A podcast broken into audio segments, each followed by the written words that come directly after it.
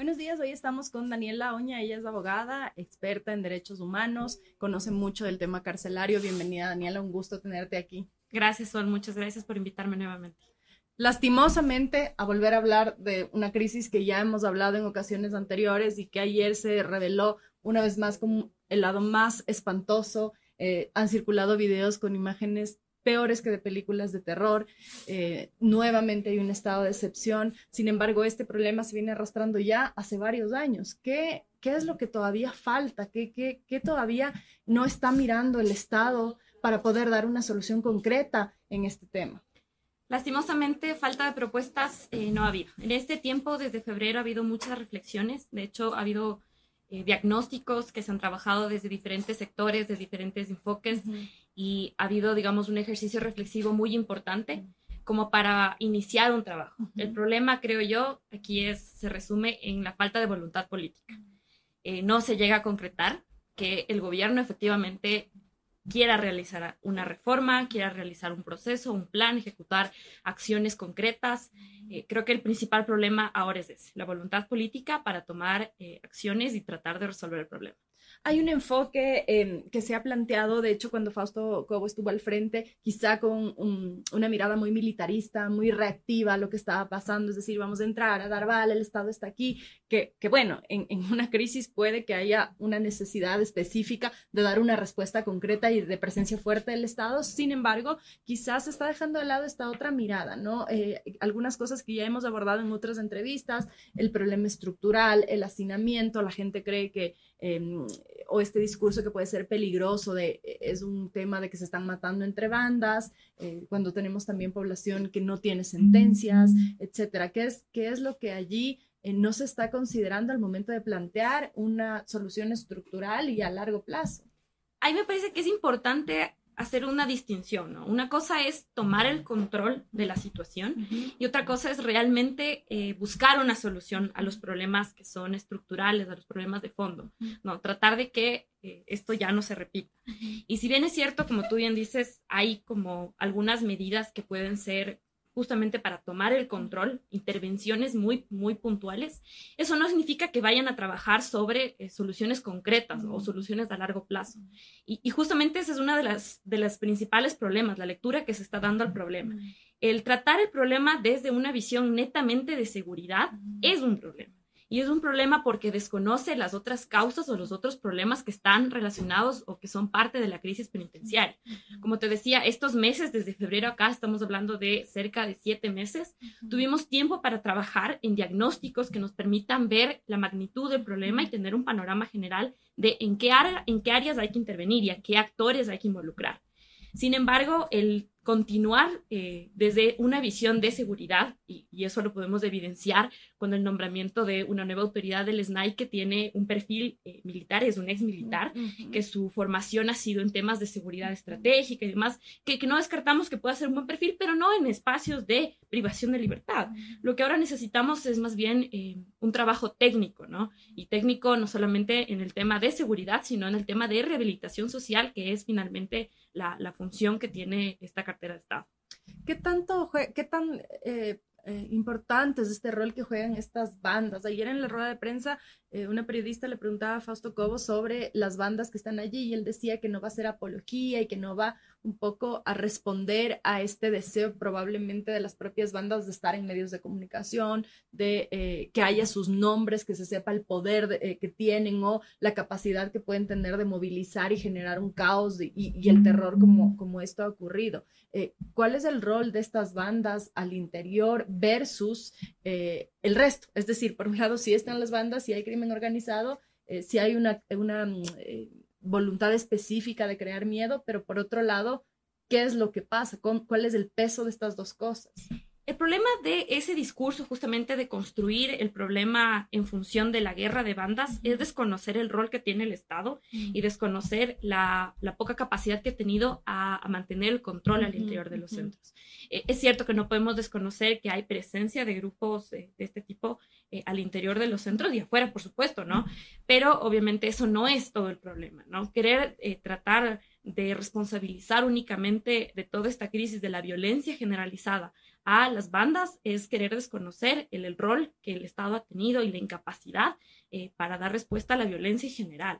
Es decir, hay, hay, una cosa que es fundamental y no podemos eh, generalizar o pensar que todas las personas privadas de libertad son parte de estos grupos. ¿no? Sino que obviamente habrá un porcentaje de personas que efectivamente han sido eh, o son parte de estos grupos, pero no, no significa que, eh, que la violencia sea, sea únicamente por estas razones. Posiblemente eh, por las condiciones precarias, las bandas han tenido mayor control y obviamente eso ha generado situaciones de extorsión, situaciones de violencia, pero ahí es justamente donde el Estado debe dar una respuesta. Y es también, pregunto, eh, ausencia de Estado ya en la propia cárcel, porque digamos uno de los eh, problemas del cual siempre se habla cuando hay grupos organizados, guerrilla, em, eh, narcotráfico en las fronteras es la ausencia del Estado, ¿no? Que el Estado no esté con escuelas, con oportunidades de trabajo, por lo tanto capta fácilmente el narcotráfico, cualquier otro grupo de delincuencia organizada, transnacional además. Pasa lo mismo en el caso de las cárceles, es decir, si es que no hay una formación eh, para los guías penitenciarios, si no están pagados adecuadamente, si no está, hay una alerta permanente de esta cercanía con el crimen, ¿no? De estos, de eh, en general, cualquier eh, trabajador, policía, militares, guías penitenciarios que trabajan tan cerca del crimen, pues es más fácil que crucen esta línea entre trabajar combatiendo el crimen y trabajar ya del lado del crimen. se está se está viendo una falta de Estado al interior de las cárceles.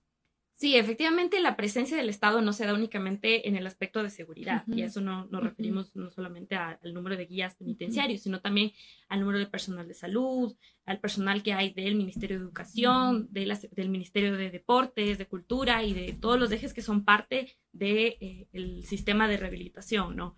Aquí el problema es, justo eso, ¿no? La falta de Estado ha generado que eh, determinados grupos, en este caso delictivos, tomen el control sobre ciertas cosas.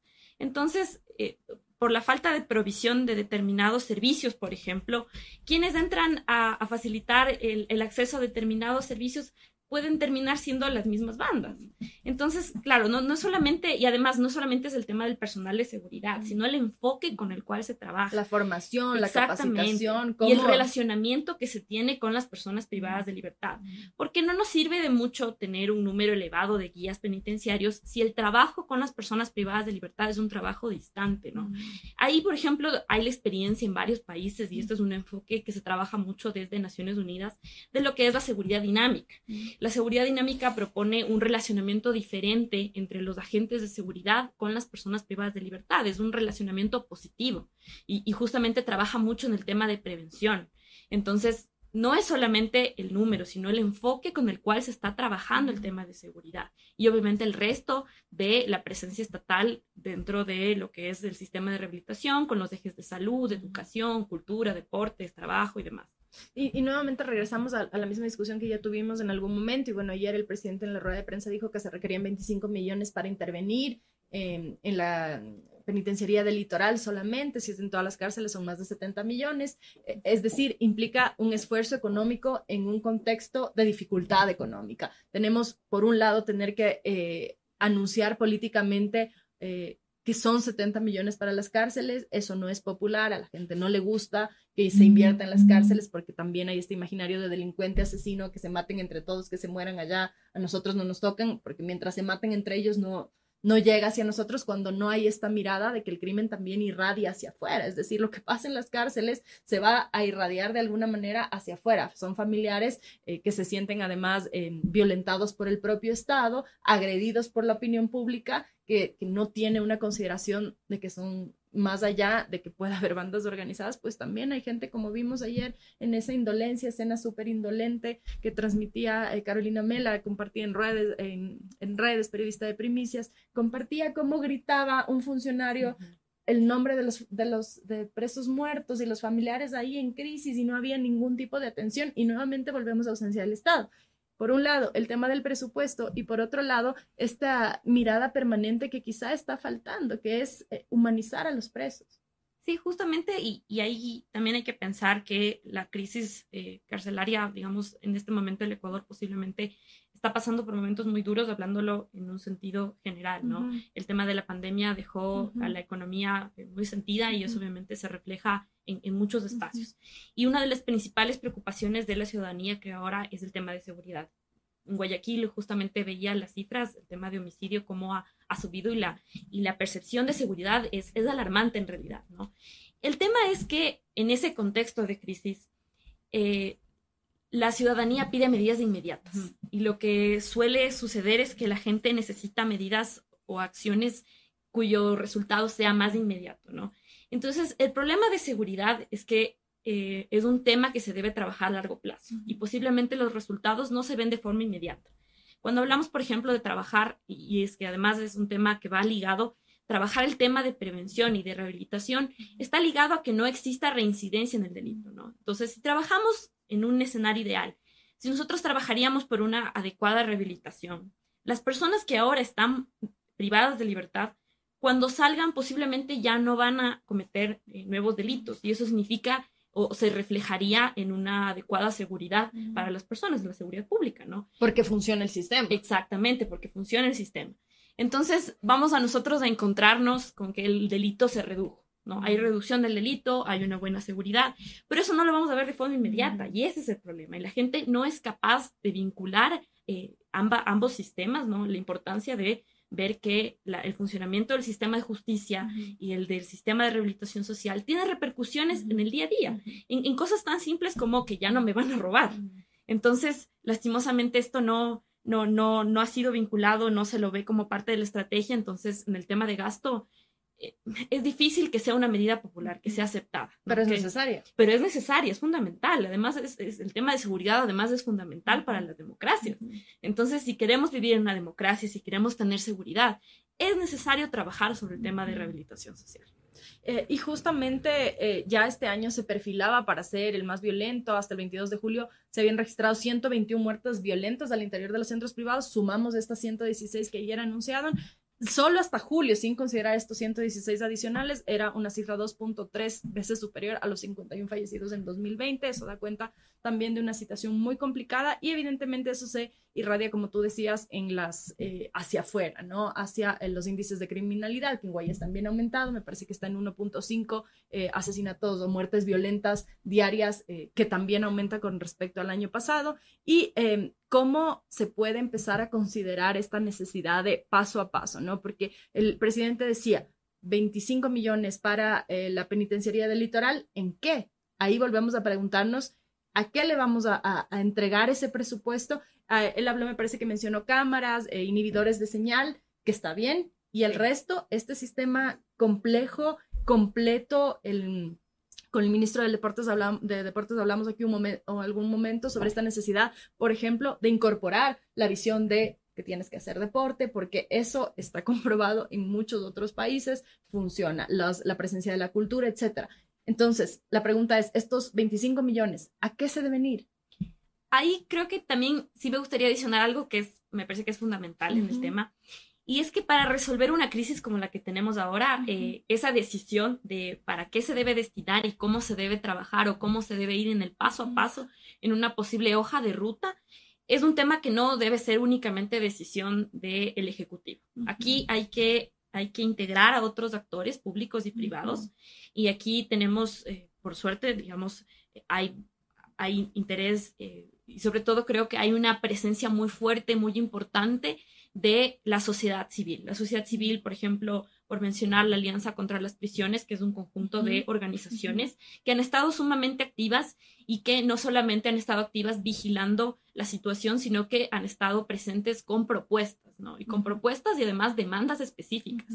Y ahí justamente eso nos lleva a pensar eh, un posible camino y ya lo determinaron a través de acciones de protección. Desde el mes de marzo, cuando sucedió la masacre de febrero, eh, algunas organizaciones como por ejemplo eh, el INRED, el Centro de Derechos Humanos eh, de la PUSE y otras organizaciones presentaron una acción de protección con medidas cautelares justamente para precautelar los derechos de las personas privadas de libertad.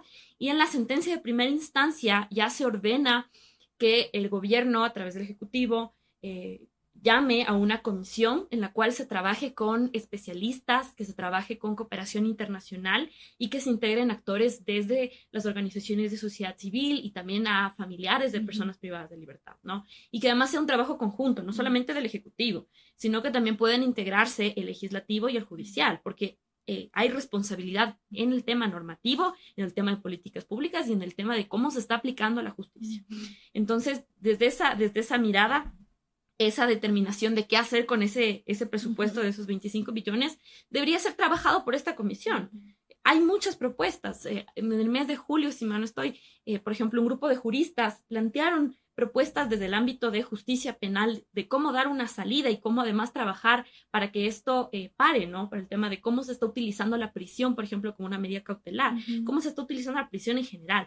Entonces, que es una queja que viene arrastrándose hace años, ¿no? El exceso, el abuso de prisión preventiva, incluso en alguno de estos eh, informes de alguna instancia internacional, no me acuerdo si era la Comisión Interamericana, me parece que era la Comisión Interamericana, se unos tres o cuatro años ya se advertía del abuso de la prisión preventiva en el Ecuador como una alerta grave a la vulneración de derechos y al riesgo que esto implica por el hacinamiento, porque hemos escuchado testimonios de gente que decía, que dice, no sé, mi esposo estaba ahí porque eh, delitos, digamos, menores, incluso el, señor Cobo dijo que iba a proponer, uh, que estaban analizando, eh, revisar el marco legal para poder sacar a gente que haya cometido delitos menores para liberar un poco el nivel de gente que está dentro de las cárceles. Y ese es otro de los asuntos, y me parece que además de eso es como uno de los primeros pasos sobre los cuales se debe trabajar.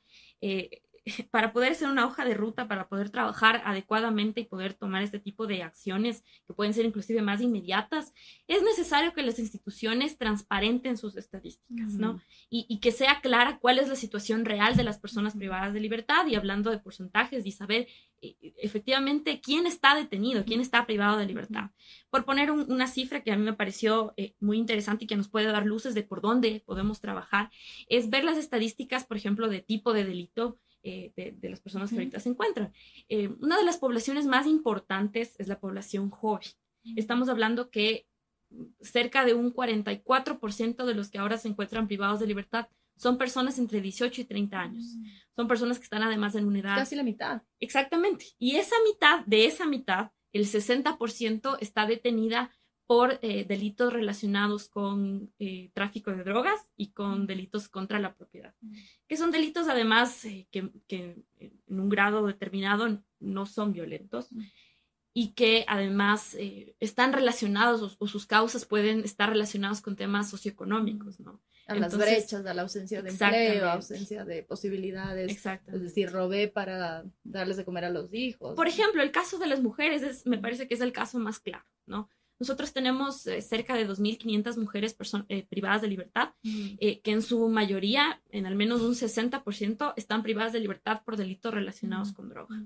Entonces, esa cifra no es casual y además se debe trabajar desde ese enfoque. Y pensando en que además de esas mujeres están dentro igual, dentro de un rango de edad entre los 18 y 30 años de edad y que posiblemente son cabezas de hogar, son cabezas de familia. Entonces, las repercusiones de su privación de libertad no es la misma que en el caso de, de, los hombres, ¿no? Muchas veces las mujeres al ser eh, cabeza de familia dejan a, hijos en, en estado de abandono, lastimosamente, eh, o con otros familiares. Y, obviamente los hogares aquí tienen, tienen un problema sumamente grave. Entonces, pensar en priorizar justamente este tipo de acciones, salidas prontas, salidas tempranas, pensar, por ejemplo, en, en indultos para personas que no deberían estar privadas de libertad por condiciones muy específicas como enfermedades catastróficas, por ejemplo, enfermedades terminales, adultos mayores, personas con discapacidad, que en verdad eh, los delitos por los cuales están no representan gravedad. No son delitos violentos. Exactamente. Eh, es una posibilidad para ir alivianando el tema del hacinamiento. Entonces, pero claro, todas este panorama, estas cifras, son cifras que deben que deben ser transparentadas por las instituciones, ¿no? Ser como muy claros en cuál es la realidad de los centros de privación de libertad. ¿Y, quién debería entregar estos datos? Porque este fue otro de los problemas que abordamos la última entrevista que, estuviste aquí sobre esta falta de datos que nos permite o nos impide más bien tomar ciertas decisiones específicas para eh, mejorar al menos las condiciones mientras ya se avanza un plan mucho más integral y que va a tomar más tiempo. Quién debe entregar estas cifras sobre los porcentajes. Es la SNAI la que debe entregar los porcentajes, qué porcentaje de personas han cometido delitos no violentos y podrían ser sujetos a un indulto, o qué porcentaje de personas, eh, incluso se habló en algún momento de que están en pabellón de ah, máxima seguridad cuando no deberían estar allí, que es además el pabellón en donde ocurre, que es el pabellón 5, entiendo, donde ocurre eh, todo lo peor y terminan casi todos muertos. Ahí el tema de la información eh, creo que ha sido como uno de los, de los problemas un poco que, que develan eh, cómo se ha estado manejando en general las cifras de las estadísticas, los datos, los archivos. Y obviamente eh, el SNAI es quien debe dar eh, o quien debería justamente transparentar. Pero hay un problema en cómo se está sistematizando la información. hace no mucho, Caleidos, el Centro Etnográfico Caleidos, junto con la UTLA, presentaron un diagnóstico que me pareció muy interesante y una de las, de las cosas que es más interesante en el tema es cómo recopilaron los datos sobre la población. Y una de las conclusiones, o mejor dicho, una de las, de las formas en las que ellos pudieron hacer este trabajo, eh, justamente recoge esta problemática, ¿no? Lastimosamente los sistemas que posee el SNAI eh, no, es, no son eficientes y por lo tanto las estadísticas están siendo recogidas por cada centro. Y eso es, eso es una problemática que además el Mecanismo Nacional de Prevención de la Tortura también lo ha visto. Y, es decir, se suma lo que cada centro dice. Sí, sí. ¿Y por qué es un problema? Porque es un problema porque no sabemos realmente si la estadística que nos está indicando el SNAI sobre la población es real. Ese es uno de los principales problemas. Pero porque no hay interés en, en por parte de cada centro en entregar la información tal cual. No, es, porque los sistemas no funcionan. Porque hay que renovar el sistema, porque hay que pensar en un sistema que funcione realmente. Y ese es el problema. Eh, y entonces, si es que regresamos un poco a estas decisiones políticas que no necesariamente son las más ah, populares, pero que son necesarias de tomar y eh, analizando un poco este cuestionamiento que se ha hecho estos días de realmente hay esa población cuando vemos cabezas decapitadas, cuando vemos imágenes del horror, esa población realmente puede ser rehabilitada el momento en que nosotros, e, esa es una pregunta muy, muy fuerte realmente porque creo que eh, trae cuestionamientos eh, que, que, lo harán desde diferentes sectores, pero nosotros no podemos eh, pensar que la privación de libertad es automáticamente una condena de muerte, ¿no? Pensar que el hecho de que, se, de que esa persona se encuentra privada de libertad no tiene posibilidades de rehabilitarse, a nosotros nos cerraría en muchos sentidos, ¿no? Creo que la gran parte o un porcentaje más alto de la población lo puede hacer, se puede rehabilitar, ¿no? Y, y, ahí hay justo esa distinción, ¿no? Estos crímenes violentos, ¿quién está allí? ¿Por qué tipos de crímenes? Eh, eh, ¿Por qué condenas? Porque hay delitos sexuales con violencia y asesinatos, etcétera. Y hay otros delitos menores que hablábamos hace un momento, ¿no? Que están atados a otras consecuencias y, que por supuesto no, no, no es una justificación, pero es una comprensión del contexto en el que esto se desarrolla y quizá la mirada, y, pregunto de nuevo si debe ser una mirada separada, es decir, eh, hay estos grupos organizados eh, eh, sumamente violentos que quieren sembrar el terror por un lado, que quizás son menos que el resto de la población carcelaria, que pues está ahí por otras condiciones y de nuevo por delitos menores. ¿Cómo separar esas dos miradas manteniendo siempre un enfoque de derechos humanos? ahí para ahí, por ejemplo, ahí sirve muchísimo el tema de clasificación, ¿no? Desde Naciones Unidas, por ejemplo, hay la propuesta, digamos, ellos tienen un manual, todo un manual, y este manual lo han ido aplicando en diferentes países y ha funcionado. El tema de clasificación en función de factores de riesgo y de seguridad, ¿no? A más de la separación que debe haber por las categorías de sexo, edad, condiciones de vulnerabilidad específicas, pero la clasificación justamente permite trabajar sobre enfoques diferenciados de rehabilitación. Y eso, por ejemplo, es, es algo positivo porque además permite eh, ser más eficiente con el tema del manejo de seguridad. Por ejemplo, si nosotros tenemos un pabellón que efectivamente, eh, después de un análisis del perfil individualizado de cada persona, conocemos que los riesgos son sumamente bajos pues es posible que la forma en la que estas personas están privadas de libertad eh, pueda flexibilizarse mucho más y pueda parecerse a la realidad. La idea, y de hecho los modelos más exitosos, como por ejemplo el caso de Costa Rica, em, en, el tema de rehabilitación, eh, está asemejado o simula muchísimo la realidad, es decir, no pensar en celdas, no pensar en el espacio de la cárcel dura y cerrada como lo es ahora, sino pensar en espacios muy similares a su realidad, a su cotidianidad. No pensar en celdas, sino, por ejemplo, en vidas, en hogares.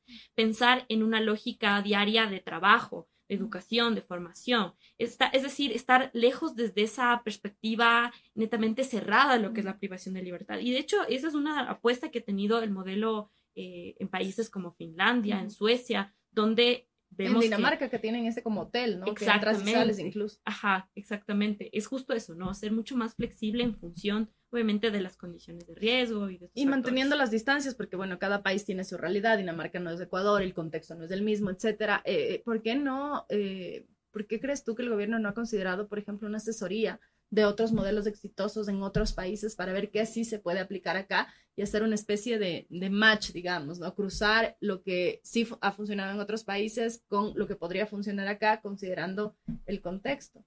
Justamente lo que, me, lo que señalé al inicio, el tema de la voluntad política. La voluntad política es fundamental en este momento y el pensar que la solución no va a venir solamente de un lado y pensar que además esto, el plan sobre el cual se debe trabajar, debe ser un plan conjunto ¿no? y participativo. Entonces, dentro de, esa, dentro de esa lógica, dentro de esa metodología, existe la posibilidad justamente de integrar a actores de cooperación internacional que permitan justamente demostrar otros o proponer cómo incluir otros modelos que han sido efectivos en, en diferentes países, en diferentes regiones. Entonces, el primer paso es tener voluntad política y entender que este es un tema que debe ser trabajado en conjunto. Y luego de esto, sí, llamar para que puedan integrarse, ya sea en una comisión especial, en, en una mesa interinstitucional, y que puedan proponerse y se puedan traer a colación todos este tipo de propuestas. No, no, ya mismo tenemos que terminar, pero no quiero dejar de tocar esta preocupación que no es de ahora, viene también de hace varios años. Incluso eh, recuerdo una entrevista al entonces ministra de Justicia, Rosana Alvarado, que decía eh, que hay una dificultad gigantesca de controlar respetando preceptos de derechos humanos lo que ingresa a la cárcel. No hemos visto que sacan desde granadas hasta armas de grueso calibre, etcétera. ¿Cómo eso está pasando? Y si es que hay alguna manera de controlar. Aquí me parece interesante el, tema de la pandemia, o sea, el, tema de la pandemia en el sentido de qué pasó con las visitas familiares y, relacionando un poco, como lo decías tú, con el tema de derechos. Em, durante un montón de años, un buen buen número de años eh, se adjudicó la responsabilidad del ingreso de objetos ilícitos y de droga a los familiares de las personas privadas de libertad.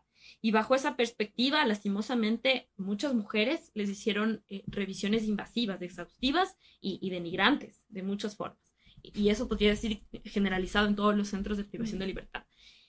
El tema de la pandemia eh, trae justamente la suspensión de visitas y aquí nos pone en evidencia porque a pesar de que, digamos, sus familiares no, ingresaron, no ingresaron por un buen tiempo, por el tema de la pandemia, obviamente, pero las armas no dejaron de ingresar. Y además, además, armas de grueso calibre, drogas y otros objetos prohibidos. Entonces, ahí viene el cuestionamiento, ¿cómo ingresan este tipo de, armamento? ¿Cómo ingresan estos objetos? Pues no son los familiares, no es, eh, no es personal, es, el personal de seguridad. Es el personal, y ya, no solamente es la policía, no solamente son los guías, ahora vemos que también son los militares. Entonces, hay todo un sistema. Entonces, ¿cómo dejar y cómo, cómo vincular el tema de, de derechos? O sea, cómo respetar el tema de derechos y de estándares eh, mínimos para personas privadas de libertad y sus familiares, es justamente reconociendo que el problema no es solamente de las personas, sino que hay un problema eh, sistemático de corrupción. Y también hay como eh, un déficit incluso de agentes, ¿no? O sea, no solamente es que faltan o, que los que están pueden haber permeado la corrupción hacia ellos, sino que también hay un déficit. me parece, el último dato que, yo recuerdo es este que daba la, hace, cuando era ministra en el gobierno del, del presidente Moreno, que decía que se necesitaba necesitaban 11.000 y que había 1.500, más o menos, ese era la, el rango de diferencia. ¿Ha, cambiado mucho eso? Eh, de la última cifra, del último dato que nosotros tenemos a mayo de este año, eh, efectivamente había 1.550 guías penitenciarios, ¿no? Ahí hay diferentes, digamos, como estadísticas o, estándares, entonces algunas personas hablan de que debería ser uno cada 10, lo que con la población actual debería ser al menos cerca de 4.000 guías Eh, sin embargo, otras autoridades que han pasado por el SNAI han indicado que se necesitaría al menos 6.000 guías penitenciarios para que el sistema funcione adecuadamente. Y dadas las condiciones, posiblemente es un número cercano el que nosotros necesitaríamos, cerca de 6.000, o, o quién sabe si para pasar todo el tema de esta crisis, para pasar, para reducir el tema de violencia, sea necesario más personal. Y, y, con este, esta inquietud que queda de, que son los propios militares, policías, o sea, la propia gente que está alrededor de las cárceles y que el sistema es muy permeable, eh, la solución sería sacarlos a todos y traer totalmente gente nueva, porque estaba, estábamos viendo hace un par de semanas que había estos guías, antiguos guías que estaban pidiendo la reinserción, que fueron sacados de, de, los puestos de trabajo y que ellos decían, nosotros sabemos, tenemos experiencia, etcétera, pero de nuevo es volver a, a verificar por qué salieron, es decir, no, no es tan simple, ¿no? ¿no? Y la otra solución que hacían es, bueno, saquen a todos y traigan todos nuevos. Primero, imposible, porque tendrías que tener una transición. Eh, se ha propuesto una escuela de guías que en algún momento me parece que hubo y que fue sí. eliminada. Eh, allí, ¿qué, qué, ¿qué soluciones o qué planteamientos podría haber? el problema no es solamente, no está solo en las personas que cometen o que son parte de este sistema de corrupción, está en los incentivos y cómo está estructurado en general el sistema que permite la corrupción. Entonces, sí, por más que cambiemos de personas, pues si la estructura, si los incentivos para que se sigan cometiendo este tipo de actos continúan presentes, pues simplemente las nuevas personas que se integren serán parte de este sistema. Entonces, ahí sobre lo cual hay que trabajar es sobre los incentivos, sobre el sistema, sobre cómo está estructurado todo, todo este tema, ¿no? Eh, uno de los grandes problemas, por ejemplo, que se veía en el tema del personal de seguridad y también del personal que es parte de los equipos de tratamiento, es que los sueldos son bajos. Entonces, evidentemente, si hay un sueldo bajo y que además las condiciones pueden ser hasta un punto precarias para trabajar, es decir, no hay el suficiente eh, equipo de seguridad, no hay pago de horas extras, no hay espacios adecuados para el descanso, eh, no hay capacitación permanente. Todo esto pues genera incentivos para que las personas puedan ser parte de corrupción. Si tenemos sueldos bajos y que además de que son bajos, no hay el pago de los mismos, pues es posible que una, un grupo delictivo pueda captar a esa persona con el pago un poco más de lo que le corresponde el sueldo. Entonces, todos esos incentivos es en lo que hay que trabajar, hay que corregirlos y obviamente si hay que incorporar a personal que tenga la capacitación adecuada, que tenga la formación y aquí el tema de la escuela de formación sí es importante. Sí es, es, es decir, importante. restablecer la escuela de formación. Sí. ¿Cuál fue el motivo para eliminarla? Presupuestario, mm. como gran parte de las causas de esta crisis. Con esto termino, Daniela. Eh, es un poco difícil tener esperanza cuando se han visto las imágenes que hemos visto ayer, cuando son 16 personas las que han fallecido eh, que son personas, eh, más allá de, de, los delitos que puedan haber cometido, pues tienen familiares, etcétera. Eh, dos cosas. Por un lado, el gobierno puede tener una mirada más humana en ese sentido, porque me ha preocupado y creo que no es una preocupación, o es una preocupación más bien compartida, eh, sobre todo colegas que estaban cubriendo en Guayaquil lo que ocurría, esta indolencia, ¿no? De, par de, parar un funcionario y que empiece a gritar que los apellidos y los nombres mientras no hay una contención, no hay, el presidente ayer ofreció que iba a haber apoyo psicológico, eh, que se iba a establecer un espacio para que pueda haber apoyo psicológico y todo, eh, que puedan responder de una manera un poco más humana a una crisis que de nuevo irradia hacia afuera. Si una persona se considera eh, víctima del Estado, puede haber, ahí hemos visto hasta en las películas, ¿no? El resentimiento de yo voy a vengarme después porque el Estado me hizo eso, porque... Ah", es decir, perpetuar este círculo del crimen y este círculo de la violencia. Entonces, la pregunta sería, ¿es posible tener esta mirada un poco más humana? Que puede ser difícil, porque finalmente si vemos estas imágenes, podrías catalogar de estos monstruos, ¿no? Entonces, esto aleja un poco de la posibilidad de rehabilitación. Esa es la palabra justo que también iba a utilizar y que creo que es importante eh, desmantelar. Uno de los primeros puntos por los cuales eh, se debe trabajar es en el tema del discurso. Lastimosamente, el discurso de seguridad desconoce eh, la individualidad de las personas y el tratarlos o generalizar a las personas privadas de libertad desde esa perspectiva de monstruos deshumaniza. Ya la palabra en sí, como tú lo, lo mencionas, deshumaniza. Entonces, si queremos trabajar sobre la humanización de las personas privadas de libertad, es necesario comenzar a verlas como lo que son, como personas que eh, posiblemente cometieron un delito por necesidad, que no son personas necesariamente violentas. El gran, el gran porcentaje de personas privadas de libertad no responde a las imágenes que en muchos medios de comunicación y que desde el mismo gobierno se están difundiendo bajo un discurso de, eh, criminales atroces, ¿no? de, monstruos. Eh, la, realidad de las personas privadas de libertad es otra. Entonces, es importante comenzar a trabajar desde el discurso, y desmantelar ese discurso y pensar en la humanidad de todas esas personas, ¿no? Finalmente, así nosotros no, no estemos de acuerdo, son personas que además son parte de grupos de atención prioritaria y por lo tanto requieren necesidades y la priorización de sus necesidades y de su atención. Y además es importantísimo mencionar, y esto que siempre lo tengamos presente, que el Estado es responsable de sus vidas y de su integridad. Y finalmente, aunque nosotros, como digo, no compartamos determinados criterios, eh, esto tendrá sus repercusiones a nivel internacional. Eh, a través de, los diferentes sistemas, ¿no? Eh, es importante, eh, creo que el trabajo en, humanizar mm. la situación de las cárceles de la crisis comienza no solamente por el gobierno, sino que pasa también por los medios de comunicación y por cómo como, una, como sociedad nosotros tomamos esa información y, la vamos procesando. Entonces es importante construir y creo que la salida además de esta crisis va por ese lado, por, por considerar la humanidad. Muchas gracias por haber estado aquí, Daniel. Gracias a ustedes. Esta fue la conversación con Daniela Oña. Ella es abogada, experta en derechos humanos y hemos conversado sobre la situación carcelaria en el país.